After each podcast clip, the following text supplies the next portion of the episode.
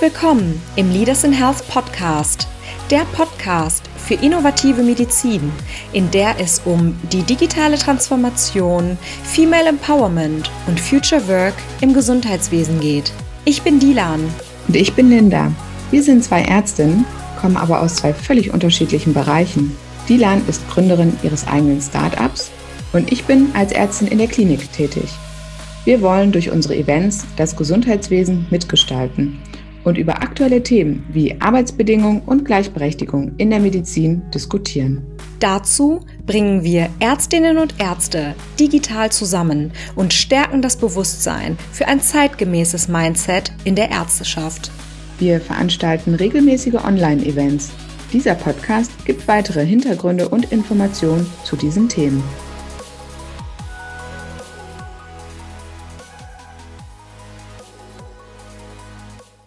Freue mich sehr, dass wir uns heute zum Podcast nach dem dritten Digital Leaders in Health Event getroffen haben. Liebe Frau Neumann-Grutzek, herzlich willkommen zum Podcast. Ja, liebe Frau Sertsch, ich freue mich sehr, dass ich heute dabei sein darf. Auch ich möchte Sie herzlich begrüßen und würde gerne vorab noch ein paar Worte zu Ihnen sagen, damit die Zuhörerinnen und Zuhörer auch Ihren Hintergrund etwas besser kennen. Sie sind Präsidentin des Berufsverbandes Deutscher Internisten und damit die erste Frau, die diese Position besetzt. Sie sind Internistin und arbeiten in einer Praxis mit Schwerpunkt Diabetologie. Und sie sind vielfach berufspolitisch engagiert und seit 2010 in der Delegiertenversammlung der Ärztekammer Hamburg und seit 2014 dort auch im Vorstand.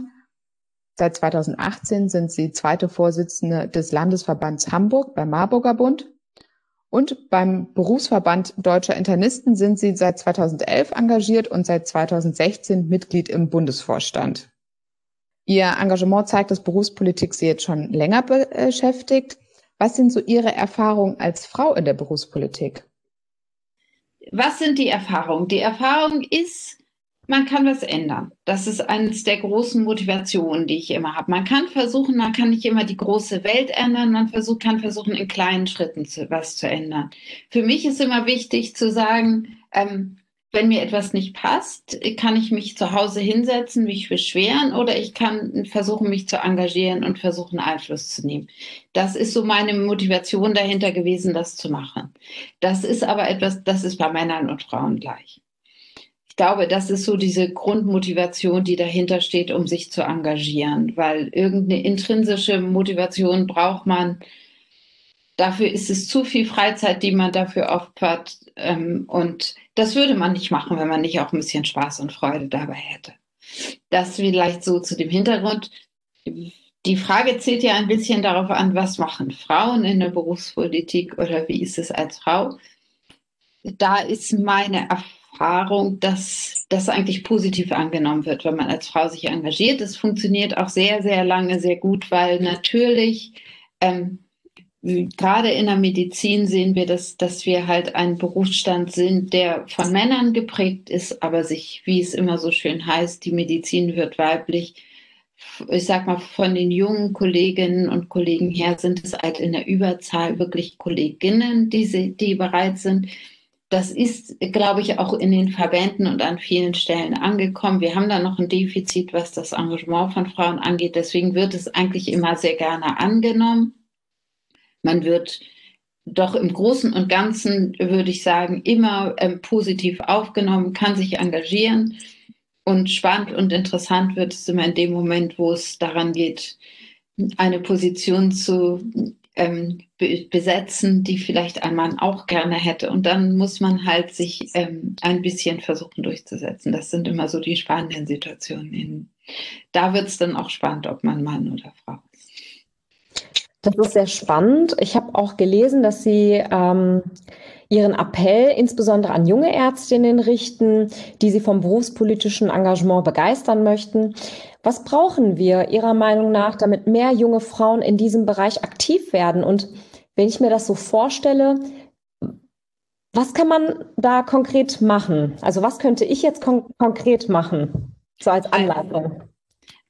Vom Grunde her angefangen, ähm, wie schaffen wir das junge Frauen und warum sollen sie das tun? Also ähm, die Fragestellungen, mit denen wir uns beschäftigen, haben ja ganz viel mit unserem Berufsbild zu tun. Wie sind unsere Arbeitsbedingungen, aber auch wie werden, also es ist ja, zieht sich ja durch die verschiedenen Dinge, was weiß ich, wenn ich mich in, in, in, im Marburger Bund organisiere, gucke ich erstmal ganz viel nach den Arbeitsbedingungen. Das tun wir beim, beim Berufsverband der Internisten mittlerweile auch, dass wir versuchen, die Arbeitsbedingungen zu verbessern, die ja insbesondere bei den jungen Ärztinnen und Ärzten im Moment schwierig sind. Wir haben da eine Untersuchung über ein BDI gemacht ähm, und feststellen müssen, wie viel Stresspotenzial da auch bei den jungen Kolleginnen und Kollegen sind das ist etwas, was ich verbessern will. Da kann ich als, ähm, als junge Frau eben auch mich engagieren, um eben zu schauen, was brauche ich eigentlich, damit es besser ist? Was für Bedingungen brauche ich, damit mein Job mir Spaß macht und ich es vielleicht auch, und das wird nämlich immer wichtiger, auch so eine Vereinbarkeit mit Familie und Beruf, damit ich das hinkriegen kann. Solange wir eine reine männerdominierte Berufspolitik, geht es nur um die Frage, wie mache ich meine Karriere, wie organisiere ich das? Und es fehlt einfach dieses, die, dieser Blick auch mal, wie kann ich das mit der Familie engagieren, äh, arrangieren, wie kann ich mich da arrangieren. Das ist deutlich besser geworden, auch was die jungen Männer angeht. Ich freue mich immer sehr, wenn ich sehe, dass junge Kolleginnen auch, äh, junge Kollegen auch Erziehungsurlaub nehmen das ähm, findet immer mehr statt. Wenn ich zehn Jahre zurückdenke, ich erinnere mich an einen ganz konkreten Kollegen, da war das fast ein Unding und da wurde gesagt, aber Oberarzt kann man damit nicht werden. Und mittlerweile kann man das auch als Chef oder als leitender Oberarzt machen. Da hat sich eine ganze Menge getan, aber das sind Dinge, die sicherlich nicht besser geworden wären, wenn sich nicht junge Frauen da auch engagiert hätten, weil einfach man einfach diesen Blick darauf werfen muss. Das ist so der eine Blick. Der zweite Blick, was ganz Konkretes, als ich angefangen habe, ähm, wusste ich gar nicht, dass wenn man Teilzeitarbeit, so war das damals noch, das hätte bei der Kammer erstmal anmelden müssen, damit man das später anerkannt kriegt. Mittlerweile ist das ein Selbstgänger. Mittlerweile kann ich auch meine Weiterbildung in Teilzeit machen. Mir wurde damals noch gesagt, ja, die ersten Monate, die werden halt nicht anerkannt, weil sie haben es ja nicht rechtzeitig angemeldet. Das hätte aus meiner Sicht überhaupt gar nichts geändert, ob ich das vorher oder später anmelde, ist, ich habe ja nicht anders gearbeitet, aber es wäre nicht anerkannt worden. Das sind so die Dinge, die man, wo man einfach so das auch mal aufzeigen kann. Und ähm, wenn man jetzt noch weiter guckt und den Bereich, zum Beispiel, wenn man sich als Frau niederlassen will, im KV-Bereich war das früher unmöglich. Da gab es keine Möglichkeiten der, des Jobsharings, da gab es keine Möglichkeiten, eine Auszeit zu nehmen, wenn man ein Kind kriegt. Früher war es einfach so, dass man gesagt hat, entweder Arzt ja oder nein und wenn man da ist, muss man arbeiten und hatte eigentlich keine Option. Das hat sich alles verbessert, aber das hat sich verbessert, dass sich auch Frauen da eingebracht haben und gezeigt haben, wo sind unsere Bedürfnisse und was wollen wir. Deswegen ist das wichtig und das zieht sich eigentlich, wie man so sieht, durch das ganze Arbeitsleben. Und deswegen ist es auch so wichtig, an verschiedenen Stellen sich zu engagieren und mitzumachen. Und was würden Sie empfehlen? Was ist eine gute erste Anlaufstelle, wenn man sagt, ja, ich möchte mich engagieren, ich möchte, dass sich da was bewegt und weiter verbessert? Was würden Sie raten? Das äh, sind alle Bereiche ein Berufsverband. Ähm, wir haben von Studenten bis Chefärzten, wir haben von Erfahrenen bis ganz Jung. Da, da kann man eben alle ähm, sehen. Man kann versuchen, sich in den Kammern zu engagieren. Aber der Weg dahin ist ja häufig über irgendwelche Listen, je nachdem, wie die Kammern aufgestellt sind. Es ist ja ein bisschen verschieden in den verschiedenen Bereichen. Manchmal gibt es auch nur so Einzelplätze, wo man sich als Einzelbewerber schön ist, ist, wenn man sich irgendwo in einer Gruppe mit engagieren kann und auch so ein bisschen mitgezogen wird, weil das ist ja nicht ganz einfach, sich dahin zu stellen und sagen, ich möchte jetzt hier Delegierte werden. Na, das ist schön, wenn man das in der Gruppe und ich finde es immer besonders schön, wenn man die Mischung hat zwischen Jungen und Erfahrenen, weil beide können voneinander lernen und, und dann kommen meistens die besten Ergebnisse raus, wenn beide zusammen berufspolitisch unterwegs sind. Vermutlich ist es wahrscheinlich auch gut, einfach einen Bereich zu finden, der einem Spaß macht und dann damit anzufangen dann zu. Auf jeden Fall auch ein konkretes Thema. Wenn man sagt, eben, ich will das Thema bewegen, dann muss ich halt gucken, wer kann mich da unterstützen. Das ist ja teilweise so, dass man mit einem ganz konkreten Problem anfängt. Ich sehe hier, dass wir in unserer Weiterbildung das nicht schaffen können oder so. Wo, wer kann mir da helfen? Wer kann mich da unterstützen? Mhm. Und da sind Berufsverbände eben einer der großen Player, wie der Marburger Bund natürlich auch. Und dann ist es ja auch manchmal so ein Selbstläufer. Also ich bin damals über die jungen Neurologen letztendlich zum Ärztinnenbund gekommen und aufmerksam geworden und dann zur Ärztekammer, was eigentlich alles überhaupt nicht miteinander zusammenhängt, aber man lernt halt verschiedene ähm, Organisationen auch kennen. Ne?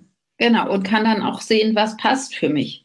Mhm. Wo, wo, wo möchte ich mich engagieren? Aber man kann es auf jeden Fall nutzen. Eine Anmerkung aus dem ähm, Event, was wir hatten, war auch noch, dass trotz des steigenden Anteils der Frauen unter den Medizinstudierenden, aber auch insgesamt in der Ärzteschaft, Frauen immer noch kaum in Führungspositionen vertreten sind, weder in der Klinik, aber auch nicht in politischen Ämtern. Was denken Sie, woran das noch liegt? Das ist immer die ganz schwierige Frage, die wir uns immer wieder stellen. Natürlich, das ist, glaube ich, es gibt nicht einen einzigen Punkt, an dem es sind. Es ist so ein multifaktorielles Geschehen, nenne ich das mal. Es gibt ganz verschiedene Aspekte. Es ist zum einen ja immer gern genommen die Sache, die Frau der Mann schlägt den Mann vor. Ich glaube, der Ärztinnenbund hat es mit irgendwelchen Vornamen, ich habe sie jetzt nicht parat, aber so, so läuft es halt.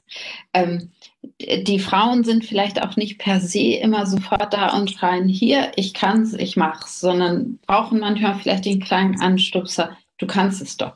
Wir sind vielleicht selbstkritischer mit, also ich sehe das für mich selber, dass ich manchmal viel selbstkritischer bin und überlege, kann ich das wirklich, soll ich das machen und nicht dieses, ha, ich kann das, ich bin Mann, ich werde es schaffen. Ich weiß zwar nicht wie, aber ich werde es schaffen.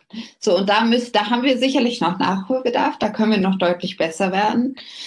Ähm, aber da fehlen uns manchmal auch die Netzwerke. Und ich glaube, dass es ganz, ganz wichtig ist, das haben wir ja bei Ihnen auch in verschiedenen Diskussionen schon festgestellt, die ich ja immer sehr gerne verfolge, dass eben, wenn zum Beispiel eine weibliche Chefärztin da ist, ich erinnere das noch ich glaube, bei dem vorletzten ähm, Event, den sie hatten, da war es ja so, die eben darstellt, dass, dass sie auch gezielt Frauen fördert. Und das spielt natürlich auch eine Rolle. Und die Frage ist, tun die Männer das immer so? Oder immer noch diese große Angst, ähm, wie bei einer Frau, wird die schwanger, kriegt die Kinder, lohnt sich die Investition? Das ist ja immer noch ein Thema, muss man leider sagen, obwohl wir eigentlich darf das kein Thema sein. Aber ich glaube, in den Hinterköpfen spielt es immer noch eine Rolle. Mir wurde bei Bewerbungen, als ich zwei kleine Kinder hatte, manches Mal gesagt, gut qualifiziert alles, aber Sie haben ja zwei kleine Kinder, da fehlen Sie bestimmt. Hab das ist aber schade. Genau, habe ich damals, habe ich, glaube ich, in der ganzen 25 Jahre Tätigkeit mit Kindern, ich glaube, einen Tag war ich mal wirklich wegen eines Kindes nicht da. Da sind Männer häufiger krank, sag ich mal.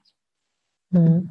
Ich habe die Erfahrung auch äh, damals bei mir in der Klinik noch gemacht. Da gab es wirklich sehr erfahrene Fachärztinnen und einen frisch gebackenen Oberarzt, der wirklich quasi kurz nach der Facharztausbildung Oberarzt geworden ist, weil er meinte, er wäre jetzt bereit dazu. Und die erfahrenen Fachärztinnen haben immer wieder gesagt, nee, aber es gibt immer noch Sachen, die ich nicht kann, wovon eigentlich nicht auszugehen war. Und das ist halt dieses Selbstbewusstsein, vermutlich, spielt da eine ganz große Rolle. Und ich glaube, da haben wir einen Nachholbedarf und da können wir auch was tun und da müssen wir uns auch gegenseitig fördern. Und da muss wirklich auch mal eine Kollegin, der Kollegin sagen, du kannst es doch. Mach das. Ja. Und dass wir da auch gute Vorbilder haben. Weil ich sehe viel, sehr, sehr viele gute, sehr, sehr gute Kolleginnen, die eben nicht, noch nicht ganz die Karriere machen, die sie eigentlich machen müssten. Ja, da, die Plattform Leaders in Health könnte ja zumindest dazu helfen, ein bisschen zu netzwerken. Und das war ja auch Thema beim letzten Event. Da sprachen Sie auch von den Vorteilen digitaler Veranstaltungen an den Frauen, beispielsweise für Fortbildungen, Versammlungen und so weiter ausschließlich digital teilnehmen können und sich darüber weiterbilden können.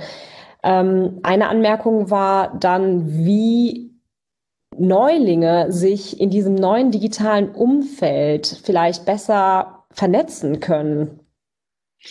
Das ist natürlich schwer. Es ist wie immer, wie gehe ich das erste Mal in eine Veranstaltung, in die ich, wo ich noch niemanden kenne. Es hilft immer sehr, wenn man jemanden kennt, der einen mitziehen kann und sagen kann. Aber ich glaube sogar, dass es in so einem digitalen Bereich vielleicht leichter ist, sich mal anzumelden, als sich vorzustellen, ich fahre irgendwo hin, stehe vielleicht vor so einer Tür in so einem Raum, wo, wo mich gleich jeder sieht oder so. Dieses Digitale gibt einem doch die Möglichkeit, so ein bisschen, ganz klein bisschen anonymer erstmal zu schauen und sich zu engagieren. Insofern bin ich ganz großer Fan davon und finde das wirklich gut, dass wir diese Möglichkeit auch ein Stück weit sind wir ja alle durch Corona dazu gezwungen worden, noch mehr in die Richtung zu denken. Aber ich sehe es wirklich dass es so viel besser angenommen wird und dass wirklich ähm, es einem so viel einfacher gemacht wird, sich zu engagieren. Ich kriege auch immer wieder die Rückmeldung, auch von jungen Müttern, die sagen, sonst kann ich halt, muss ich erst einen Babysitter besagen, wenn ich abends aus dem Haus gehen will. So kann ich das halt organisieren, schalte kurz den Computer an und kann dabei sein. Also ich finde das einen ganz, ganz großen Gewinn. Können uns ja auch mal die positiven Seite auch so einer Pandemie über Negatives haben wir ja genug gehört und gesehen. Aber dass, dass wir sowas auch mitnehmen, das finde ich auch wichtig. Ich finde beides wichtig. Wir werden langfristig brauchen wir auch, auch vor Ort treffen, weil auch das, das kleine Gespräch am Rande ist was sehr Wertvolles. Aber ich glaube, wir sollten dieses Medium auf jeden Fall beibehalten als Möglichkeit, sich zusammenzutun und zu netzwerken. Ganz sicher. Um nochmal bei der Digitalisierung zu bleiben.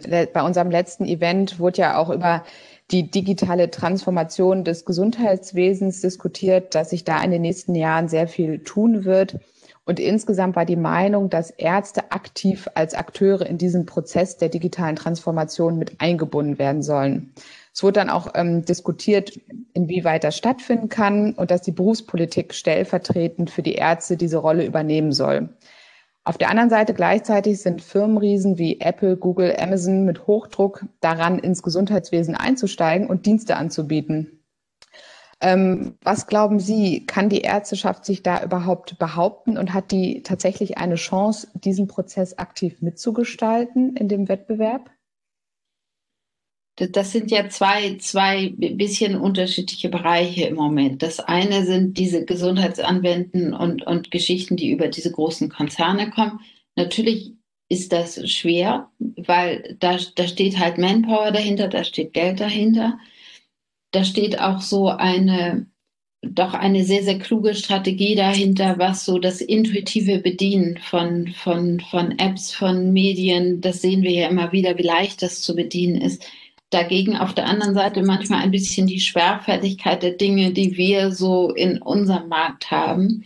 Und wir haben das ja auch in dem Event diskutiert, was natürlich ein ganz großes Problem ist, dass wir so ein Stück weit immer den Datenschutz ganz nach vorne stellen. Der ist wichtig. Das will ich auch nie in Zweifel ziehen. Datenschutz von Gesundheitsdaten, Gesundheitsdaten, der Schutz ist im, im Bereich der Grundrechte auf dem Niveau. Also es ist wirklich wichtig. Aber manchmal frage ich mich auch, ob wir dann nicht zu viel Bedenken haben. Wir sehen es an, an unserer Corona-App, die sicherlich noch deutlich besser sein könnte. Sie ist wahrscheinlich die datenschutzrechtlich sicherste, soweit ich das beurteilen kann. Ich bin kein Informatiker.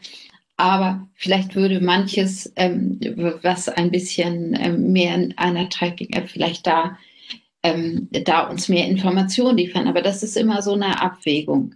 Das ist schwierig. Nichtsdestotrotz sind aber ja viele Bereiche, die eindeutig in Deutschland geregelt werden, werden sowas wie die elektronische Patientenakte von den, von den Krankenkassen und das wird in Deutschland geregelt werden. Da müssen wir uns auch behaupten. Aber auch da brauchen wir, damit die sich langfristig durchsetzen, dass der, der medizinische Sachverstand damit einfließt und zwar früh mit einfließt, damit diese Anwendungen auch brauchbar sind. Es nützt niemanden eine elektronische Patientenakte, wo vielleicht PDF-Formate aneinandergereiht sind und wo ich nachher sitze wie vor einem Ordner, den der Patient mitbringt, der Leitsordner oder die große Plastiktüte mit den Befunden und wo ich nichts finde. Sondern ich erwarte, wenn wir so etwas jetzt schaffen, dass die Sachen strukturiert sind dass ich, wenn ich, ähm, wenn ich Laborbefunde suche, die da schnell drin finden kann und nicht 20 Arztbriefe durchlesen muss, ob ich irgendwo mal einen Wert finde. Ich denke, da können wir noch viel, viel besser sein. Und wenn wir das schaffen, dass unser Sachverstand auch aus der praktischen Tätigkeit, unsere Vernetzung, Klinik, Praxis ist ja auch so ein Bereich, da könnten wir so viel erreichen, da könnten wir auch so viele Ressourcen sparen, wenn wir das gut machen. Ähm, das müssen wir auch tun. Ich glaube, das wird ein ganz, ganz wichtiger Part, dass wir da so viel ähm, Arbeit, sicherlich auch finanzielle Mittel reinstellen und so viel Engagement, dass wir da eine gute Lösung finden. Dann können wir uns auch dagegen ähm, wehren, weil wir dann auch darstellen können, dass dann die Daten eben in Deutschland bleiben, dass wir Ärzte untereinander sicher kommunizieren können und ähm, das finde ich ist ein Part, da haben wir große Chancen, aber die müssen wir auch nutzen. Und wir haben, glaube ich, viel Zeit verspielt, was den Bereich angeht. Aber besser später als nie. Das heißt, jetzt anpacken ist auf jeden Fall ähm, ja ein ganz wichtiges Credo. Auf jeden Fall. Ähm, ja, um nochmal eine private oder persönlichere Frage zu stellen. Ähm, und damit wir auch nochmal so ein bisschen Richtung Ihre Karriere zurückblicken, würde uns interessieren, was Sie denn heute Ihrem jüngeren Ich raten würden oder äh, Ihrem jüngeren Ich am Anfang der beruflichen Karriere. Ähm, das ist natürlich schwer im Nachhinein, weil die Bedingungen sind heute einfach viel besser. Also das, ich würde sagen, fang 20 Jahre später an, das ist schwierig. Aber trau dich. Also ich glaube, die, was ganz wichtig ist, dieses trau dich und versuche es zu, zu, zu arrangieren. Und ähm, ich würde heute im Nachhinein sagen, zum Beispiel, hätte ich mich äh, früher niederlassen sollen. Das wäre was gewesen ist, da sind wir von abgeschreckt worden über lange Zeit. Ich glaube, das hätte man tun sollen, weil das gibt doch noch mal ganz andere, ganz andere Optionen, ähm, als es im Krankenhaus so ist.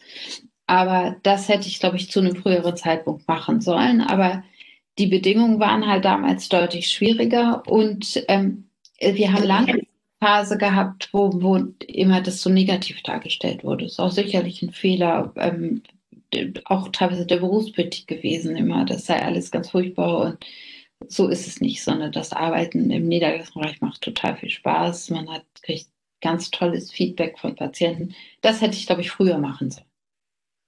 Spannend. Ja, ganz ja. Dank dann ähm, für das Interview, den Podcast, unser Gespräch und auch ähm, ja die Insights aus Ihrem Leben.